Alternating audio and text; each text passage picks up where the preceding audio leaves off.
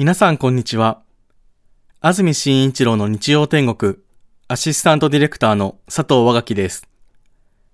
日天ポッドキャスト、今日は825回目です。Apple、Spotify、Amazon Music、Google、Voicy など、各種ポッドキャストやラジオクラウドで聞くことができます。日曜朝10時からの本放送と合わせて、ぜひお楽しみください。それでは、1月14日放送分、安住紳一郎の日曜天国。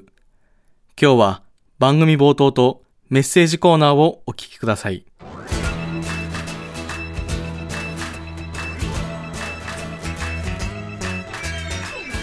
安住紳一郎の日曜天国おはようございます1月14日日曜日朝1時になりました。安住紳一郎です。おはようございます。中澤由美子です。皆さんはどんな日曜日の朝をお迎えでしょうか？関東地方東京は抜けるような青空。冬らしい晴れの一日を迎えています。日差しもたっぷりありますね。そうですね。今日の関東地方晴れ。雨の心配ありません東京の降水確率午後夜ともに0%です。昨日は強い寒気の影響で夕方に天気が急変しました。強い雨雷そして東京横浜では初雪となりました、はい、日本海側ではね冬の雷珍しくありませんが太平洋側だとなんとなく初雪と雷が一緒にやってくるっていう感じはあまり経験がなくて驚きましたが、え。ー結構ね東京雷鳴ってましたよね。結構強い音でした。最初何かなと思いましたが、ええ、本当に。みぞれのような雪が降りましたが初雪ということになりました。東京では平年より10日遅い初雪でした。今日の予想最高気温東京で11度横浜千葉で12度熊谷水戸で10度前橋で9度宇都宮で8度ですさて先月の話になるんですが番組のプレゼント企画和トンもち豚のプレゼントがありました。20人の方にプレゼントということでこの日曜天国一番最後のコマーシャルで和トンもち豚グローバルピックファームさんからの提供がありますけれども、はい、和トンもち豚のプレゼントがありまして2023年年内にプレゼント届いていたんですが皆さんのお礼のメールの紹介が遅くなっていました。たくさんいただいていますこの方は栃木県の吉尾さんですね。早速いただいたのですがどの商品も私が今まで食べた豚肉の中でも特に脂が美味しくグローバルピックファーム様の豚肉に対する思いを堪能させていただきました。ね本当にね皆さんまあ多少のねまあお政治というかまあ政治的なこともあるんだと思うんですけども本当にね油が美味しいっておっしゃいますよね。千葉県のチャチャット GPT さんです。プレゼントの到着12月25日の手続きをしていつもは残業で帰宅の遅い夫ではありますが到着予定の朝に今日は早めに帰ってくるからと宣言して出勤していきました、うん、予告通りいつもより早めの帰宅到着したばかりのワトンもち豚ジャパンフードセレクション受賞セットを2人でご会長。おお綺麗な色の豚肉ハムベーコンに思わず拍手が自然と出てしまいましたこれがいつも番組のコマーシャルで聞いていたワトンもち豚なんだと考えしきり早速しゃぶしゃぶでいただきましたうまみとスルッと食べられる美味しさに感激臭みが全くなく甘みを感じるほどで驚きましたいつもは食事中にワイワイしゃべる夫婦なのですが食べ進めると味に集中してしまいなんとなく口数が減ってゆきクリスマスの夜に思いがけずサイレントナイトでホーリーナイトになりました いいね。いいわ。いいね。うん。グローバルピックファーム。サンタさんのおかげで暖かくいいクリスマスを過ごせました。素晴らしいプレゼントありがとうございました。年末年始お忙しい日々でしょうが体調お気をつけください。ということでね。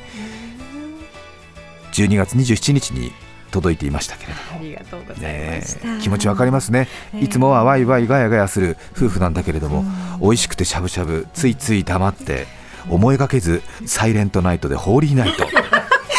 使いたい。使いたいよね。いいね。いいな。うん。俺より年上だもんこの人。うん、なんとなく33歳の夫婦にね、思いがちだけど54歳だって、いいね。ねお二人でうんごお二人でね。ね。うん、うわーなんて言ってね、うんどうなん最高だねなんて言ってね、ハムベーコン。これがワトンサイレントナイトホーリーナイト。急に黙っちゃって。わかる。わかる。いや喜んでいただいて嬉しいね。本当ですうん。ねもう一通だけ埼玉のとしママさん。ありがとうございました。届いたワトンもち豚帰省した長男といただきました。しゃぶしゃぶを生姜醤油塩とブラックペッパーをつけていただきました。ねえなんかレシピに書いてあったかな？うん。これから我が家は塩とブラックペッパーが定番になりそうです。火を通しすぎないように気をつけながら口にしました。テレビの食レポで芸能人の人がよく言う油が甘いというのはこういうことかとバラを食べて初めて実感しました。ロースもとても柔らかく夫を亡くしてから買い物ではより安いものばかり購入している私としてはびっくりしました。パート先のおばちゃんたちはみんな食べることが大好きなので仕事が始まったらワトンもち豚の美味しさを知らせてあげたいと思っています。またグローバルピックファームのホームページを見たら手頃なギフトが多かったのでこれからはお使い物にも利用したいと思っています。ありがとうございました。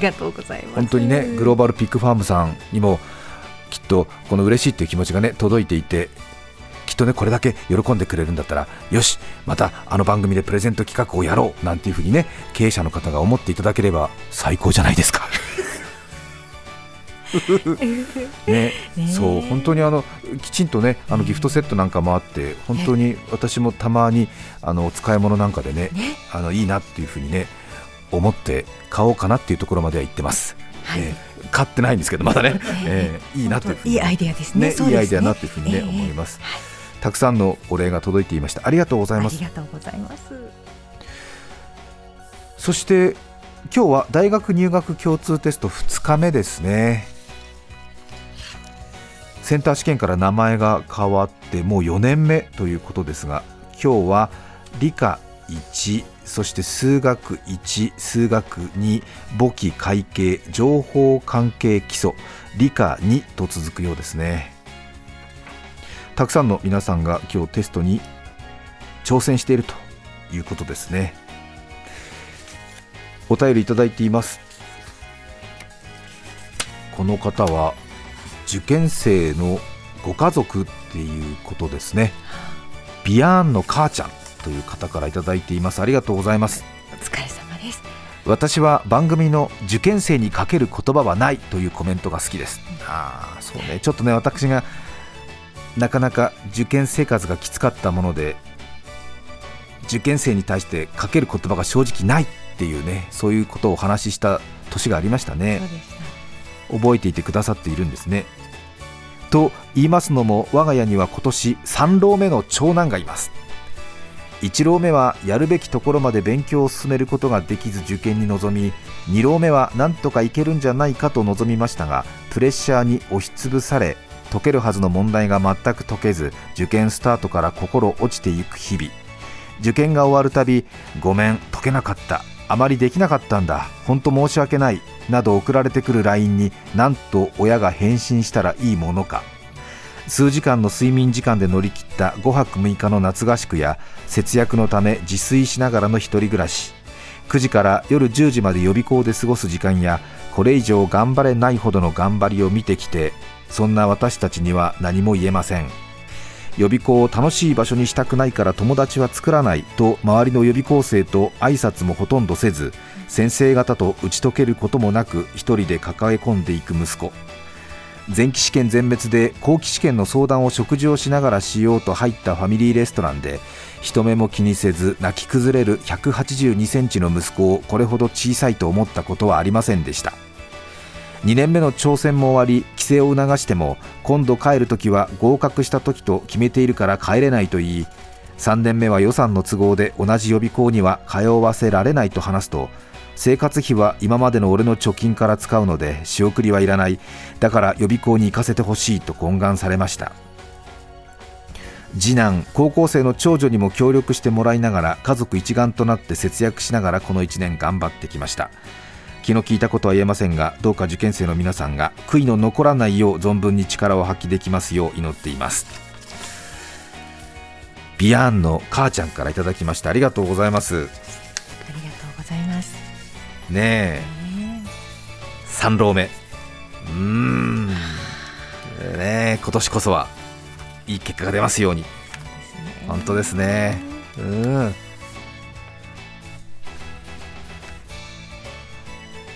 私もね受験生時代のことを今も思い出すと胸がぎゅっとね苦しくなりますね、そうですね。それから世田谷区のパンダ天国さん。50代女性の方ありがとうございます。ありがとうございます。この方もお母さんですね。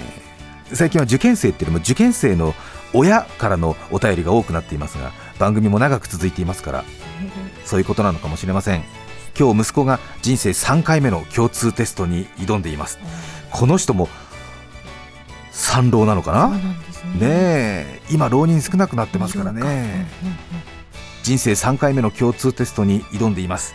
マイペースな高校時代評定を気にすることもなく過ごし気づいたら周りの友人はしっかり推薦入学を勝ち取っていました。うんもう一般受験しかありません。はい。どの学校に行くかではなく努力した過程が大事と分かっているつもりでも推薦でさらっと決まり学生生活を楽しく送っている同級生たちを見るとなんかモヤモヤしてしまいます。そんな時安住氏の推薦入学を許していないの言葉に出会い引き込まれそして何度も繰り返し聞き励まされていました昨夜は浪人生の息子一般受験の娘と録音を聞き直し 胸の内を代弁されたようでスカッとし大いに笑い大いに笑い大いに勇気づけられました。そうですか。そんなことしてる場合じゃないと思うよね、余裕あるね。うん、前の日の総点検した方がいいと思うよ、そまあでも深呼吸できたから。そうかな。うん。今日も夢のために正面から戦っている息子を誇らしく思います。これも安住氏の発言のおかげです。ありがとうございますリクエストは安住氏の受験生時代のソウルソングビーズのアローンです。安住氏は結婚しもうアローンではありませんね。そういうことじゃないんだよ。そういうことではないんだよね。面白い。ありがとうございました。ちょっとね、私のあの指定校推薦うんぬんの話が最近一人歩きしましてね、あのー受験改革のなんかこういろいろホームページみたいなのがあって、ほそういう推薦制度に対しての見直しした方がいいんじゃないかみたいなそういうなんかまあ微妙なグレーゾーンのそういうページのアイコンに私の顔写真が使われてるんでね ちょっとね一人歩きしてるから少しあのうんある程度の修正とうん受け手側の修正が必要になるんだけれどもまあ確かにその発言はしましたね。そうですんね。そこだけ切り取るとまあ本当にキャッチーですからね。そうですよね強めですもんね。強めですよねえーうん指定校推薦とね正しくは指定校推薦と栄養入試に対しての気持ちなんだけどね、う。ん、そういうものはある、うん、時代も違いますけどね。時代も違いますけれどもね、ううん。ん、でもいまだにはっきりねこの時期にもう一度ね私の口から正しく言っておくと。そうですか？指定校推薦で進学された皆さんと栄養入試で進学された皆さんに対しての気持ちは少しわだかまりがある。だいぶこう少しねあの言葉が柔らかくなってますね ちょっと待っちゃった。そうですか、うん、いいの？いやもちろんあの、うん指定校や栄養の皆さんがそれぞれの努力をしたということは私も知っていますけれども、はい私自身の心の中でははい。自分と一緒ではないというふうな気持ちはあってそして社会に出てからは私は一人一人自分と同じ仕事をする人に あなたは、えー中学生高校生の時にどういう受験生活を送ってきたかをリスニングしそしてそれなりに対応しています。ダメか。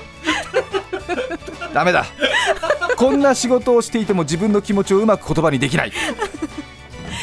残念。そうですね。複雑です。本当にね。ん。そう。うん。そう。分かってるよ私だって。うん。実は実はそう。推薦とか栄養入試で進学するのが一番人生に負担はない。ただ一般受験組としてはそれを認めてしまうと私たちの立つ瀬がないのだね。もうだからそれは最後まで言わせてほしい。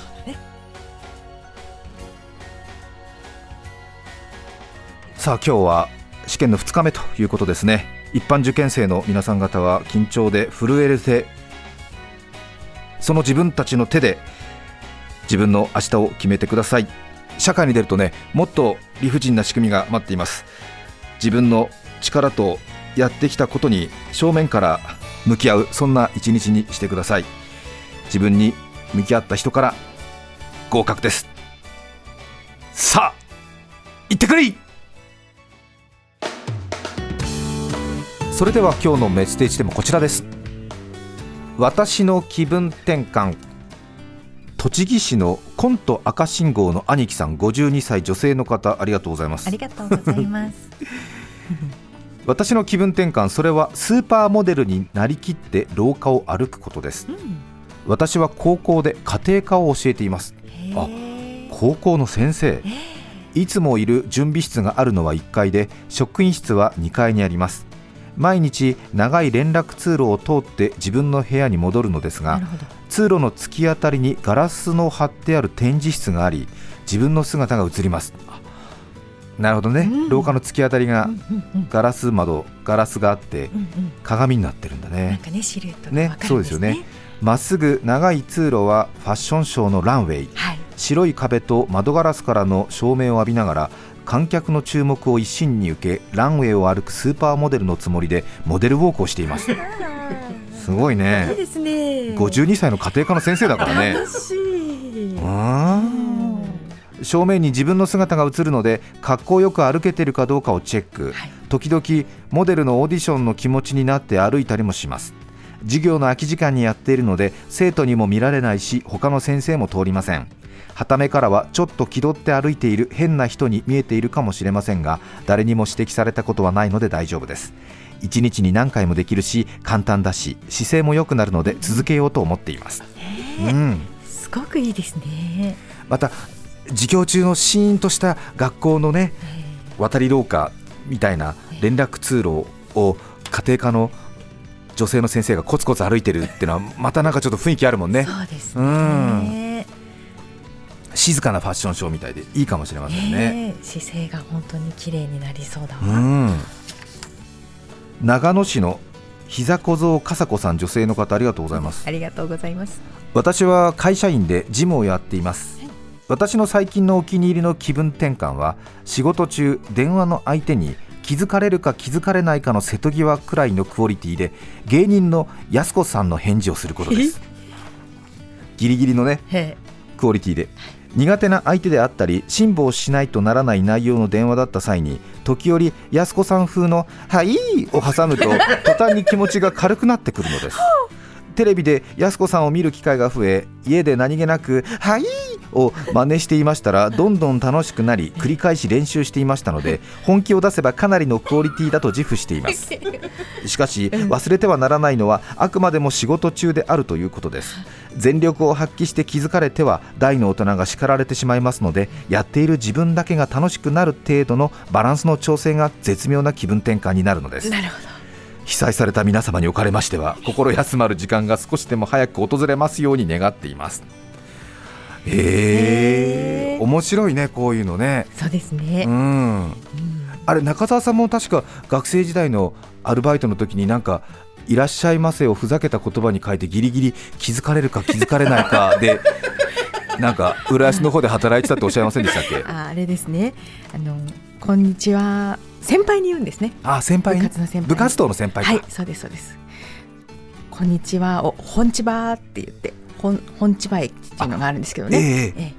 本千葉って言ってバレないことをバレないバレてないって言って北総 M っていう。なるほど。ちょっとした心の余裕につながりますもんね。そうですね。ええ。やっぱり千葉の高校だから。そうそう。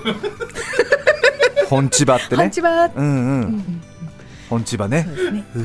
ん。でこんちはと本千葉バレないように。そう。で少し先輩を舐めた気持ちもありつつ、うん、ペロっていう。そうですよ本当に尊敬してる先輩には本千葉とは言えないもんねそうですね。ん本当にこんにちは。こんにちはっていうことだもんね。はいへえ。でバレたことはあるんですか？なかったと思います。ああそうですか。はい。なるほど。はい。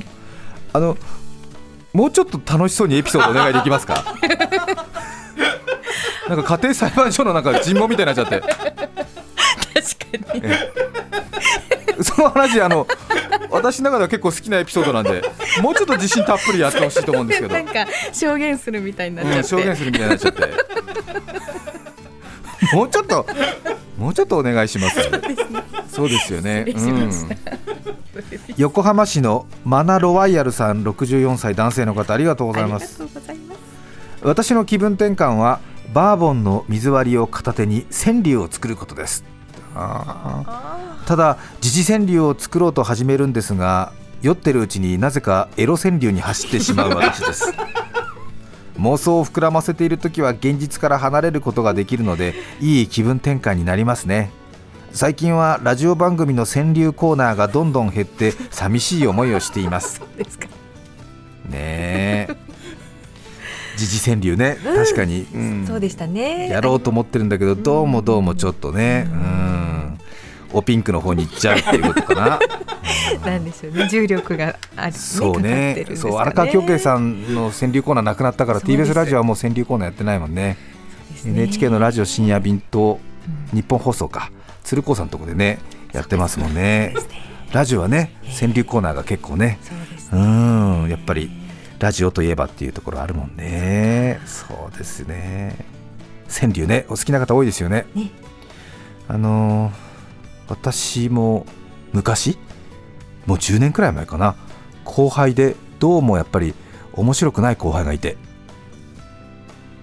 なんていうのあのー冗談のセンスが今一つっていう、まあうん。それは本人の前では言えないけどね、うん、そういう人を連れてその川柳教室に一緒に行ったね、そうですか、うん。雑俳教室っつうんだけどあのあの雑誌の雑に俳句の俳って書いて雑俳って書いてあるんだけど、へうーん。まあ、具体的に名前言っちゃった方が早いと思うんで国山ハセン君っていうんでちょっとね あのちょっと今一つ面白みがなかったアナウンサーね。いいいい意味でね真面目だから、うん、どうもちょっとユーモアのセンスがなんかあれだなと思ったからちょっと国山君にねちょっと一緒にあのー雑俳教室に行ってみようなんて言ってね雑俳教室行って落語話し家の先生のとこで一日勉強してきましたよ。だ結構面白かった、うん、すあの川柳ってあのまあ俳諧って言って俳句とかありますでしょ、はい。それに対して雑俳って言ってまあいろいろなそこから派生した少し砕けた俳諧の世界を雑俳って言ってその中の一つに川柳があるんですけどあそうね。その雑俳って何種類ぐらいあると思います？その言葉の遊び方の一つが川柳なんですけどまあレンガの練習みたいなので川柳もできてるんですけどへえ100種類あるんですよ。えーでもうその雑俳教室通ってもう国山君とふんふん言って、うん、正しくは熊崎君もいたんだけど、そうですかそそう。れは。2人ともほら あの、うん TBS を代表する、うん、今一つなちあの仕事はしっかりしてるけど冗談があんまり面白くないからさ、うん。そう2人連れてってさそうう、うん、あそういう活動もしてたんですね、うん。そう、ん。で結局全然そこでユーモアじゃなくて普通に雑牌の知識身につけちゃっ たです。げえ3人とも理屈っぽくなっちゃってさなるほどなんつって。えーな五七五の携帯を取るんですか？五七五なんだけど五七五の一番最初の五を提示されたりとかうん。五七五の一番最初のひらがなを提示されたりとかそう。で真ん中とか。うん。あいろんなゲームのスタイルがうん。あるそう。あと立ち入り川柳とか言ってねそのあの違う言葉をその川柳の中に入れなさいなんて言って魚の名前を川柳の中に2つ入れて川柳を完成させろみたいなお題出されるわけよ。うん、そうするとほらなんかねあのズボン鮭わけも言わずに帰りますなんつって、うん、すると先生が3点みたいな。3点。厳しいんだよ厳しいなっつって。入れればいいってだけじゃありませんよなんて言われて、うん、川柳としてちゃんと趣がなきゃダメですよなんつって。入れればいいなんてダメですよなんて。小学生と一緒でございますなんて言われて。3点なんて言われて。キャーえ楽しくなってきたでしょ？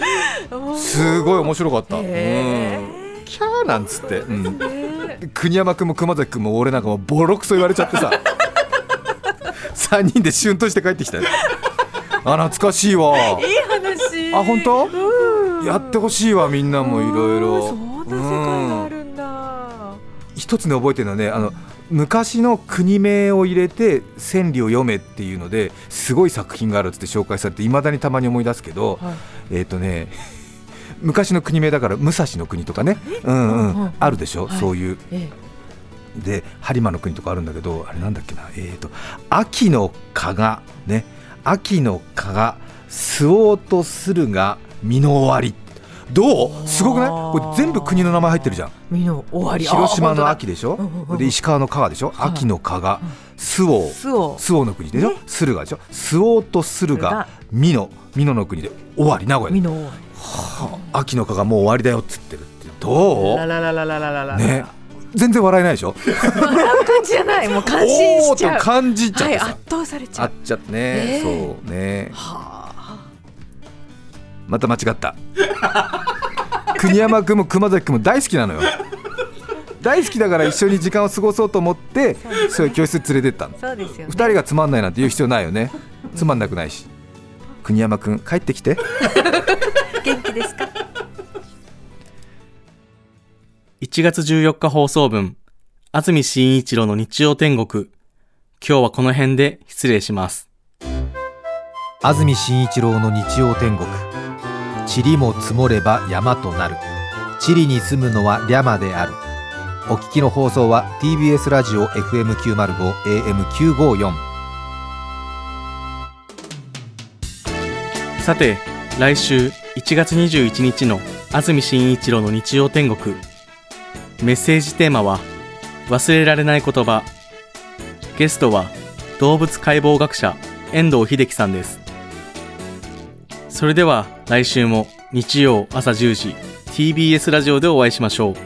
さようなら。TBS ポッドキャスト TBS ワシントン支局の樫本照之と涌井文明ですポッドキャスト番組「週刊アメリカ大統領選2024」では大統領選の最新の情勢やニュースを深掘り現場取材のエピソードや舞台裏も紹介しています毎週土曜日午前9時頃から配信です。